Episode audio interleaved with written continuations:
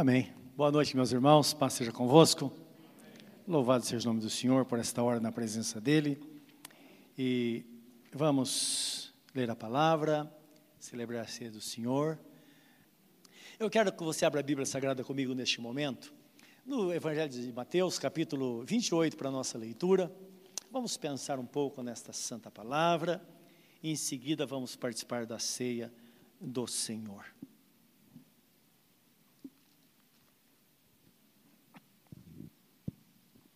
Creio que pelo nosso tempo vou ter que resumir um pouco hoje. É, e vou tentar, ao resumir, não cortar nada, mas sintetizar, não é? As informações. Portanto, tenha toda a atenção aqui, para que a gente possa é, guardar, receber e guardar tudo aquilo que Deus tem reservado para nós né, dia, nesta noite de ceia do Senhor.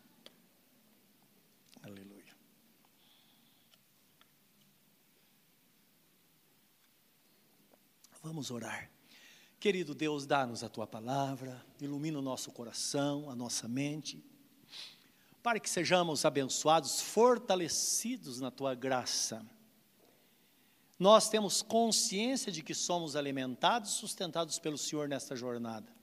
Caso contrário, não aguentaríamos as provações do dia a dia, Senhor. Nós cremos nisso e que a tua graça inunde o nosso coração. Deus, esta noite é uma noite de autoexame, que nós mergulhamos para dentro de nós, porque tua palavra diz: examine-se, pois, homem a si mesmo, assim como do pão e beba do cálice. E desde já, Senhor, nós pedimos que nos ajude a mergulhar no nosso íntimo, perdoa todos os nossos pecados, que a tua graça inunde o nosso coração. Deus Todo-Poderoso, que possamos estar em íntima e plena comunhão diante do Senhor nesta noite, com todo o temor, para que assim, ó Deus, a tua palavra produza crescimento em nós. É o que nós te pedimos em nome de Jesus. Amém, Senhor. Amém. Diz assim a palavra de Deus. E chegando Jesus, falou-lhes, dizendo: É-me dado todo o poder no céu e na terra.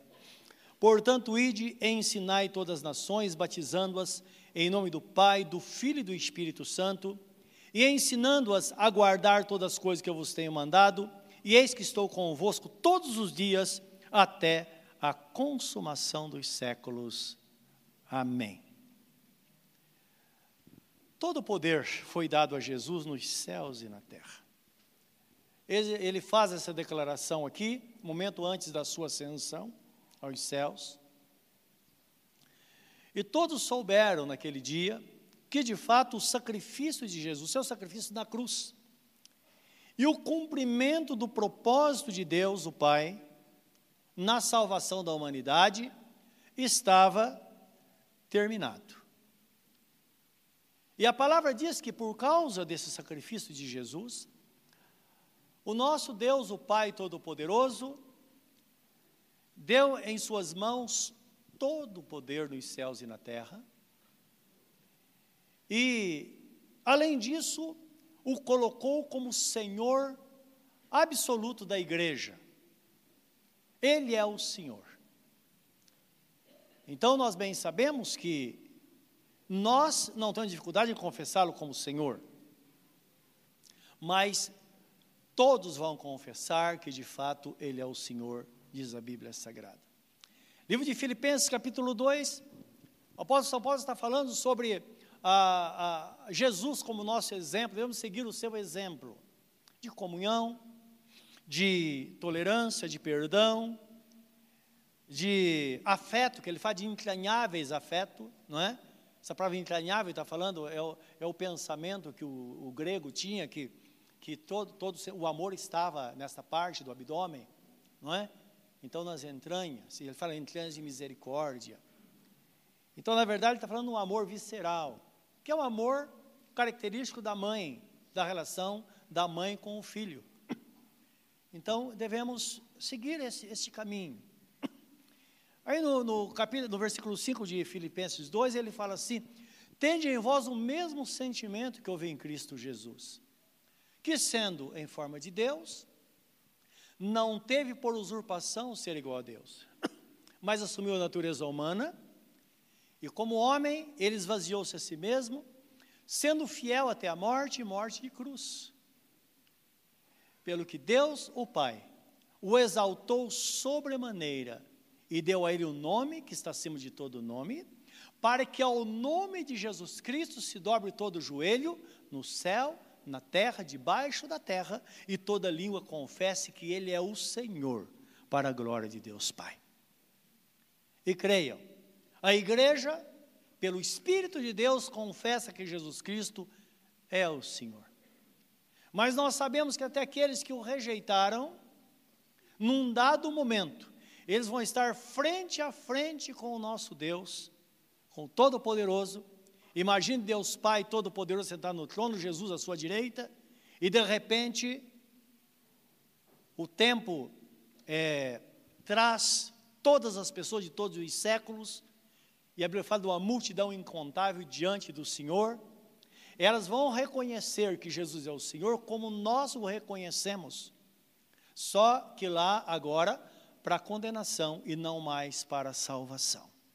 Hoje Jesus é todo misericordioso, a expressão da misericórdia do nosso Deus Todo-Poderoso, mas aquele dia não. Aquele dia vai se manifestar a justiça de Deus sem misericórdia. Hoje, hoje a, justi a justiça está presente na terra, não pelas nossas obras de justiça, mas pela justiça feita por Jesus, ele sendo justo, morrendo pelo injusto, para que por ele nós pudéssemos alcançar a salvação e sermos declarados justos na presença de Deus. Mas naquele dia, então, a misericórdia não vai estar presente no juízo. E todos nós vamos responder diante de Deus por aquilo que nós fizemos ou deixamos de fazer. E principalmente, o, o principal não é fez ou, fez ou deixou de fazer simplesmente como um ato de justiça, mas se vivemos em Cristo, se aceitamos a justificação dele ou não. Então a Bíblia fala no livro da vida, que foi aberto, então desabriram-se livros e de repente o livro da vida. E todo aquele cujo nome não foi achado escrito no livro da vida, foi lançado no lago de fogo, onde o verme não morre e o fogo não se apaga. Então, desde o momento em que Jesus morre por nós, dá vida por nós, ele usa o seu poder para salvar e transformar aqueles que nele creem. Então está escrito: aquele que nele crê não será confundido, quer seja judeu ou grego, isto é, o, o judeu representava o mundo religioso, o grego, o mundo secular. Então não importa, não é? Aquele que crê em Jesus não será confundido, porque de fato vai experimentar o poder de Deus na, suas, na sua vida. A palavra nos diz, segundo Coríntios 5,17, que se alguém está em Cristo é nova criatura. As coisas velhas passaram, já passaram. Tudo se fez novo. E tudo isso provém de Deus. Então Deus fez isso. Ele, isso é o plano dele de salvação para a nossa vida, para a salvação da humanidade. Mas também está escrito no texto que, uma vez nos salvando, ele colocou em nós o ministério da reconciliação. Todo crente tem este dom, este ministério, é o primeiro que é colocado na vida do crente, e ele tem o poder, quando ele fala, ele clama ao mundo que se reconcilie com Deus. Então, todo crente, ou ele tem um apelo em seus lábios, ou a presença dele já se torna um apelo por aquilo que Deus fez na sua vida. E quando a pessoa ouve ou vê o comportamento e atende esse apelo, então esta pessoa também vai ter esta relação com Deus, não é? Porque esse é o propósito, é o poder de Deus em Jesus que faz essas coisas. Essa salvação, meus irmãos, é o fruto genuíno do amor de Deus por toda a humanidade. É interessante que a Bíblia nos diz, na Epístola do Apóstolo São Pedro, o apóstolo Pedro escreve dizendo que o desejo de Deus é que todos sejam salvos mediante o conhecimento da verdade. Porque um morreu por todos, logo todos morreram. Não é? Indicando que toda a humanidade, teoricamente, ela está morta para o pecado, diante desse sacrifício.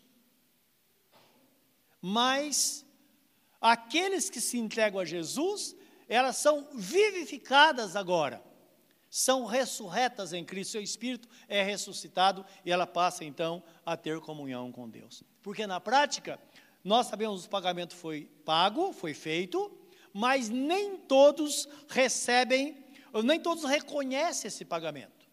Isso vai ser muito dolorido lá no final, não é? Quando as pessoas souberem que tiveram toda a oportunidade do mundo e perderam essa, essa tão grande salvação, muitas vezes por uma bobagem, porque sempre coisas pequenas é que acaba afastando o homem de Deus. Não é coisas grandes, não. Tanto é que nós vemos nos países aí onde há perseguição, famílias inteiras morrendo, ou às vezes um filho é morto, ou o pai é morto, nem por isso a família se desvia do caminho do Senhor. Houve um testemunho de uma mulher cujos filhos foram mortos pelos, pelo Estado Islâmico. E perguntaram para ela o que ela, o que, o que ela podia dizer da situação. E ela dizia: Eu louvo a Deus, porque meus filhos já estão na presença de Jesus. Então há outro entendimento, não é? Há outro valor à salvação. João 3, 16 e 17, Jesus Cristo diz assim: que Deus amou o mundo de tal maneira que deu seu único filho para que todo aquele que nele crê não pereça, mas tenha a vida eterna. Porque, disse ele, eu não vim para condenar o mundo, mas para que o mundo fosse salvo. Ou João fala, ele não veio para condenar, mas veio para que o mundo fosse salvo por ele. Agora, aquele que não crê, já está condenado. Porque condenado é aquele que rejeita o Filho de Deus, que rejeita essa, essa tão grande salvação. Portanto, para uma pessoa se perder, basta ela não fazer nada. É preciso tomar decisão na presença do Senhor, permanecer diante do Senhor, porque as coisas acontecem, meus irmãos, assim num piscar de olhos. Sempre eu penso, Todo dia de manhã, quando acordo, eu penso nisso, quando vou dormir, eu penso, puxa vida, nós não sabemos, pode ser que a gente não acorde amanhã. Pode ser que hoje o dia não termine para nós. Não é verdade? Precisamos estar atentos, saber que tudo pode acontecer num piscar de olhos e que ninguém seja pego de surpresa. Uma coisa é certa nessa jornada: se nós estamos em Cristo, nós somos salvos e sustentados por Ele. Ele declara na Sua palavra. E hoje, meus irmãos, é um momento assim espetacular, esplêndido, porque é tempo de nós pensarmos realmente o que significa isso no mundo espiritual. E voltando para a palavra, vemos a conversa de Jesus, o seu ensinamento aos judeus numa sinagoga em Cafarnaum, quando ele discorre sobre esse assunto, da responsabilidade dele em cuidar, em sustentar Bem disse Jesus: aquele que vem a mim, de maneira nenhuma eu lançarei fora. Se a pessoa está em Cristo, não importa o que aconteça, ela será guardada e sustentada por Ele. Livro de João, capítulo 6, 47 e 58. Eu queria ler com você esse texto, que ela mostra de fato esta relação de Jesus com o crente, o cuidado que ele tem. Lembra que ele disse: Eu sou o bom pastor e o bom pastor dá a vida pelas ovelhas. 6,47. O texto começa assim: Na verdade, na verdade vos digo, que aquele que crê em mim tem a vida eterna. Eu sou o pão da vida. Vossos pais comeram maná no deserto e morreram. Esse é o pão que desce do céu, para que o que dele comer não morra. Eu sou o pão vivo, disse Jesus, que desceu do céu. Se alguém comer deste pão, viverá para sempre, e o pão que eu der é a minha carne que eu darei pela vida do mundo. Disputavam, pois, os judeus entre si, dizendo: Como nos pode dar este a sua carne a comer? Jesus, pois, lhes disse: Na verdade, na verdade vos digo que se não comerdes a carne do filho do homem, e não beberdes o seu sangue, não tereis vida em vós mesmos. Quem come a minha carne e bebe o seu sangue tem a vida eterna, e eu o ressuscitarei no último dia. Porque a minha carne verdadeiramente é comida, e o meu sangue verdadeiramente é bebida. Quem come a minha carne e bebe o meu sangue, permanece em mim e eu nele, assim como o Pai que vive me enviou e eu vivo pelo Pai, assim quem de mim se alimenta também viverá por mim. Este é o pão que desceu do céu. Não é o caso de vossos pais que comeram maná e morreram. Quem comer este pão viverá para sempre. Ele disse essas coisas na sinagoga, ensinando em Cafarnaum. E hoje ele diz essa mesma palavra aqui, em Ferraz Vasconcelos, Rua Santos Dumont, Avenida Santos Dumont, número 300. Ele fala conosco a mesma palavra. Porque assim como eram os seus discípulos lá, somos nós aqui e são todos os nossos irmãos que vivem na presença de Deus em toda a face da terra. Nós sabemos que o batismo é o selo desta relação do crente com o seu Salvador. Nós somos herdeiros da promessa. Ele de Gálatas diz que o batismo faz com que nos revistamos do Senhor Jesus, somos revestidos do Senhor Jesus, e revestido dele, não importa se é judeu ou grego, diz a Bíblia Sagrada, porque todos sois filhos de Deus pela fé em Cristo Jesus, não importa se é servo ou livre, não há macho ou fêmea, porque todos vós sois um em Cristo, e se sois de Cristo, então sois descendentes de Abraão e herdeiros conforme a promessa. Herança da promessa dada por Deus a Abraão, lá em Gênesis 15, foi a seguinte: Em ti, Abraão, serão benditas todas as famílias da terra. Benditos que te abençoarem e malditos que te amaldiçoarem. Então não tenha medo de maldição, não. tudo isso é conversa, não é? Ah, é maldição de família e tal. Se você está em Cristo, meus irmãos, acabou.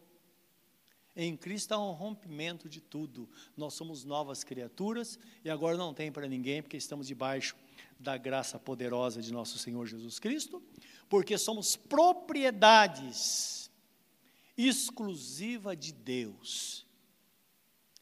Aquele que crer for batizado será salvo. O batismo é que vai selar esta relação. Então, somos propriedade exclusiva de Deus. É interessante que o, que o apóstolo Paulo, o apóstolo São Paulo escrevendo a Tito, que era pastor na ilha, ilha de Creta, ele escreve assim, falando de Jesus: Ele se entregou por nós para nos remir, ou redimir, ou trazer de volta o que se perdeu, para nos remir de toda iniquidade e purificar para si um povo seu especial, zeloso e de boas obras. Isso é o propósito de Deus. Um povo especial de Deus. Então, eu sou especial para você é especial de Deus. E o projeto dele é que sejamos pessoas zelosas. O que significa uma pessoa zelosa? Uma pessoa não displicente ou relaxada. Podemos até ter, às vezes, alguma deslize na, na, na, na vida material ou no mundo, mas não na nossa relação com Deus. Não ser zelosos, viver para Deus, na presença do Senhor, orar, ler a Bíblia Sagrada, nos alimentar do Senhor, estar na presença de Deus, saber que nós somos crentes em qualquer circunstância, aqui, em casa, na escola, no trabalho. Deus fala, filho, lembra que você é um filho especial, zeloso, zelosa. E uma pessoa, como diz o texto, de boas obras, que praticam coisas boas, coisas que glorifiquem o nome do Senhor, não é? Não obras para salvação, mais obras porque somos salvos, porque somos de Cristo, frutos daquilo que nós somos. Jesus certa vez disse: não se pode jorrar água amarga e água doce da mesma fonte. Não se pode, ou uma coisa ou outra. Não podemos usar nossa boca para exaltar o nome do Senhor e usar a mesma boca para é, falar coisas que ofendam as pessoas ou que, que denigre a nossa vida cristã. Por isso que está aqui longe de vós toda gritaria, toda blasfêmia. Coisas que nem devem ser nomeado entre vós, diz a Bíblia Sagrada, porque sois do Senhor, sois servos do Senhor. Então, está falando de uma dedicação realmente no dia a dia para Deus. Para Deus. Em momentos em que o crente abre a boca e ele fala algo que ele sabe que vai entristecer o Espírito Santo de Deus. Momento de angústia. Quando alguém bate no seu carro, quando você bate, está pregando lá e bate o martelo no dedo, quando o seu dedo é preso na porta do carro, o que, que você fala? É nessa hora. A boca fala do que o coração está cheio, é o que está escrito. Então, são preceitos básicos da nossa vida cristã, meus irmãos, da nossa, nossa relação com Deus. Esse povo especial é chamado para participar da comunhão de Jesus, comunhão com o Salvador. No momento da ceia do Senhor, nós, lembra, nós somos, é como se estivéssemos sentados à mesa, isso de uma visão, de uma ótica espiritual, estamos todos sentados à mesa, e participando com o Senhor, assim como ele fez com seus discípulos lá quando ele tomou o pão, deu graças e deu para os seus discípulos. Então, essa é a comunhão. E olha o que a Bíblia fala, 1 Coríntios 10, 16 a 17. Porventura, o cálice de bênção que abençoamos não é a comunhão do sangue de Cristo? O pão que partimos não é, porventura, a comunhão do corpo de Cristo? Porque nós, sendo muitos, somos um só pão e um só corpo, porque todos participamos do mesmo pão. Então, olha que interessante. No momento da ceia, nós estamos declarando, declarando publicamente que o irmão que está ao meu lado, todos que estão aqui, porque falamos da igreja em toda a face da terra, e agora trazemos para nós. Porque se nós aprendemos a lição de casa, e fizermos aquilo que agrada a Deus aqui entre nós, certamente, onde nós formos, vai acontecer a mesma coisa, nós vamos ter comunhão e viver nesta devoção ao Senhor nosso Deus. Então estamos dizendo, olha, nós somos, este pão representa a nossa vida.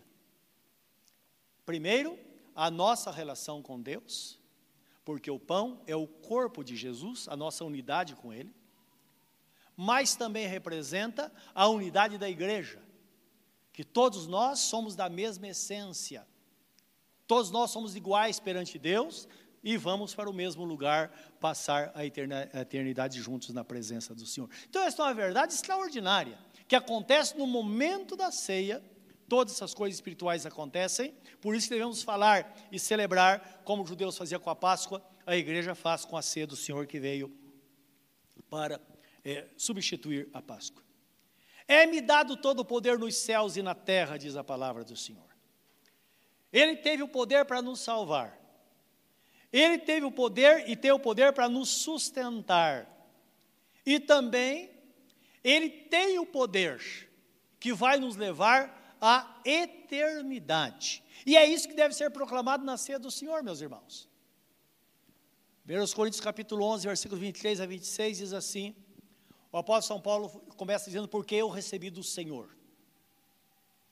É interessante que essa mesma palavra foi dita aos apóstolos lá na mesa, na noite da traição. O apóstolo Paulo não estava lá. O apóstolo Paulo não teve acesso a esta palavra.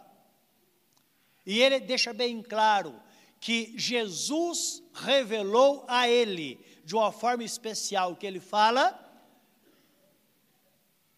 porque eu recebi do Senhor o que também eu vos ensinei, ou vos entreguei. Que o Senhor Jesus, na noite que foi traído, olha só a história se repetindo, passando para ele o que aconteceu lá. Até porque eles não tinham essa escritura ainda. Na noite que foi traído, tomou o pão. Isso representa a sua encarnação, ele tomou carne sobre si. Depois deu graças. Dar graça é oferecer, é consagrar. Então ele tomou carne e ele agora oferece, ele entregou-se ao Pai. Depois partiu. E a Bíblia é bem clara dizer que todo o sofrimento de Jesus foi causado pelo Pai. Aprove o Pai moê-lo, fazendo-o enfermar, em resgate do, do, do, mundo. Está escrito no livro de, de Isaías, capítulo 53. Então, todo esse processo acontecendo lá na, no momento da ceia. Partiu e deu, dizendo: Tomai, comei, Isto é o meu corpo que é partido por vós, fazer isso em memória de mim. Depois de haver ceado, tomou o cálice, dizendo: Este cálice é a nova aliança no meu sangue, o novo testamento do meu sangue, um novo tempo, a nova época. Meu sangue derramado por vós, para perdão dos vossos pecados. Porque todas as vezes que comerdes este pão e beberdes desse cálice, anunciais a morte do Senhor. Jesus falando na mesa, ele diz: anunciais a minha morte até que eu venha. E Paulo fala anunciando a morte do Senhor, porque ele recebeu isso de Jesus até que ele venha. Indicando, meus irmãos, que a trajetória da nossa vida é assim. Uma pessoa nascida de novo, ela entra no caminho. E agora nós vivemos esta vida aqui, às vezes em, em tribulação, às vezes temos bons momentos, não precisamos escandalizar com as, com as tribulações, porque há um, processo, há um propósito em tudo, a Bíblia Sagrada fala que há um processo, há um propósito em tudo que acontece na nossa vida. Mas uma coisa é certa: tudo contribuindo para o nosso bem, nós chegaremos lá e vamos receber a coroa da vida. Foi por isso que Jesus Cristo disse: No mundo tereis aflições, mas tem de bom ânimo, porque eu venci o mundo. O propósito do Evangelho do Senhor, de Jesus, é esse proclamando a sua morte, é que todos saibam que ele morreu por nós. E como está escrito em Romanos capítulo 8, aquele que não poupou o seu único filho, antes o entregou por nós, será que não nos dará com ele também todas as coisas? É óbvio que sim. Deus faria qualquer coisa para te salvar. E se talvez você esteja negligenciando, ou não decidiu por Jesus, não pretende decidir, ou alguma coisa está acontecendo, ele vai te pegar de jeito. O que qualquer pai faria. Se você é pai, o que você não faria para salvar o seu filho? Deus já deu Jesus, pagou o preço, mas diz que ele pagou um preço tão alto que ele não vai entregar de mão beijada para o diabo, não. É por isso que pessoas são pegas de jeito, e todos nós sabemos que uns vêm por amor, outros vêm pela dor. É melhor vir por amor, não é verdade? É muito melhor. É isso que Deus espera de nós. Por que tanto sofrimento?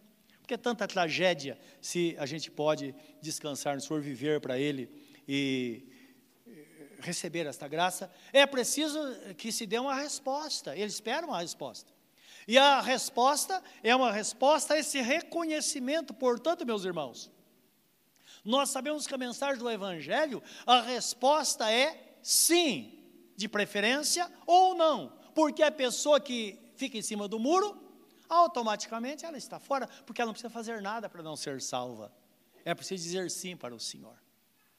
Por isso que o texto fala livro de segunda epístola de Paulo aos Coríntios, já no último versículo, esse capítulo 13, me parece, mas o último versículo diz assim: Testai a vós mesmos se sois de Cristo. Porque se Jesus, se o Espírito de Cristo não habita em vós, vocês já estão reprovados. Mas quero que saibam, diz o apóstolo São Paulo lá, movido pelo Espírito Santo, inspirado, quero que vocês saibam que aquele que está em Cristo nunca será reprovado. Porque o Espírito Santo habita em nós.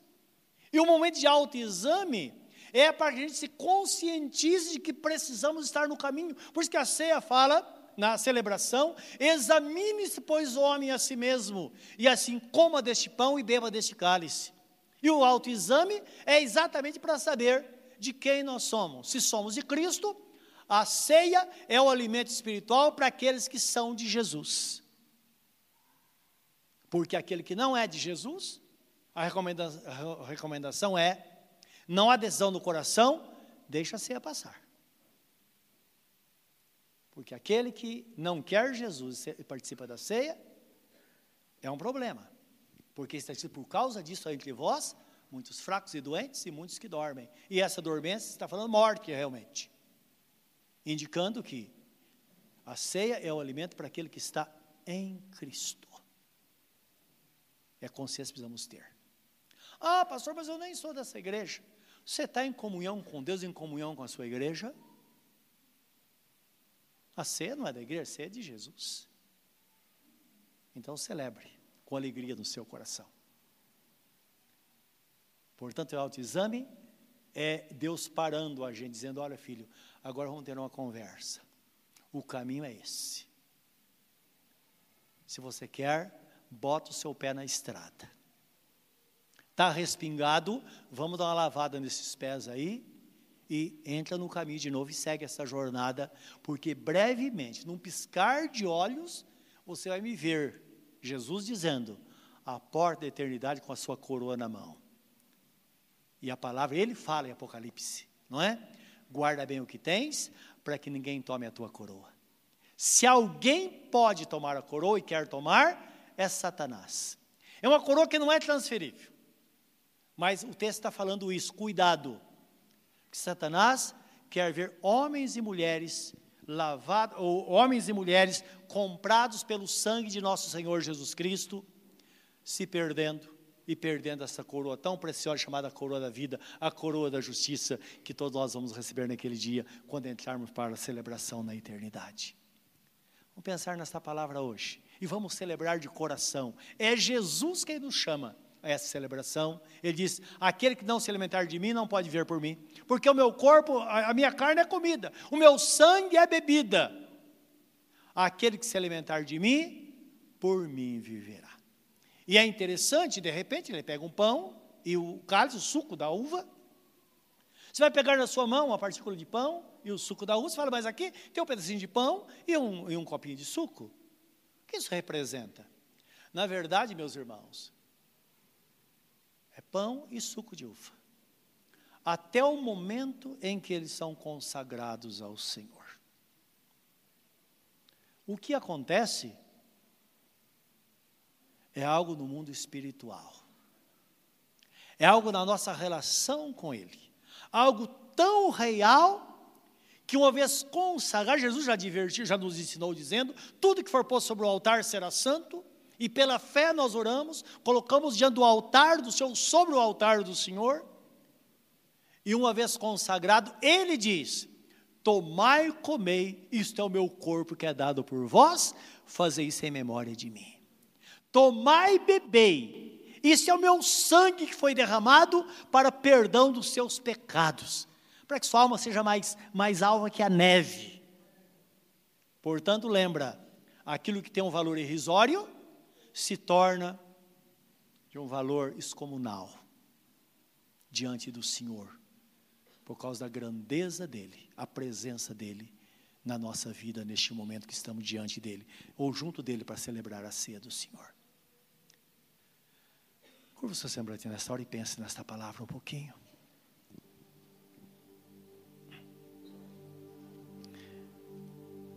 Porque eu recebi do Senhor o que também vos ensinei. Que o Senhor Jesus, na noite em que foi traído, tomou o pão e, tendo dado graças, o partiu e disse: Tomai e comei, isso é o meu corpo, corpo que é dado por vós. Depois tomou o cálice, dizendo: Esse cálice é a nova aliança no meu sangue, derramado por vós, para perdão dos vossos pecados. Porque todas as vezes que comerdes deste pão, beberdes desse cálice, anunciais a minha morte até que eu venha. E nós então proclamamos, proclamamos e clamamos ao mundo que se reconcilie com Deus. Talvez você esteja aqui nesta noite você precisa dessa reconciliação com Deus. Você precisa voltar-se para Deus. Você precisa entregar-se a Ele nesta noite. E você tem consciência disso. Onde você está aí no seu lugar, fala com Ele. Diga: Senhor meu Deus, eu estou aqui. Olha a minha vida como está, Senhor. Mas hoje eu tenho um firme propósito no meu coração de entrar no caminho para não mais voltar atrás. Senhor, eu peço que perdoe os meus pecados. Perdoa-me, Senhor. Lava-me com o sangue de Jesus nesta noite, que é tão real como no dia que foi derramado. Purifica-me, transforma-me. Senhor, eu entro no caminho nesta noite. Eu me entrego totalmente a Ti, Senhor. Eu me entrego de corpo, alma e espírito a Ti, para andar neste caminho todos os dias da minha vida. Senhor, não me deixe abandonar a tua verdade nunca. Ajuda-me a caminhar. A jornada pode ser difícil, mas eu sei que o Senhor vai estar comigo, me sustentando, me fortalecendo. Estreita, Senhor, minha relação contigo a cada dia. Senhor, esta coroa é minha. Tem o meu nome nela, Senhor. Eu não vou permitir que ninguém tire esta coroa. É o direito que eu tenho e eu vou recebê-la um dia. Senhor, em nome de Jesus, que tudo isso aconteça na minha vida nesta noite. Amém, Senhor. Amém. Louvado seja Deus. Bendito seja o Senhor. Se você nessa noite fez esta oração, crê que Jesus entrou no seu coração. Creia que Ele perdoou os seus pecados. Creia que Ele está no comando da sua vida. Permaneça nele.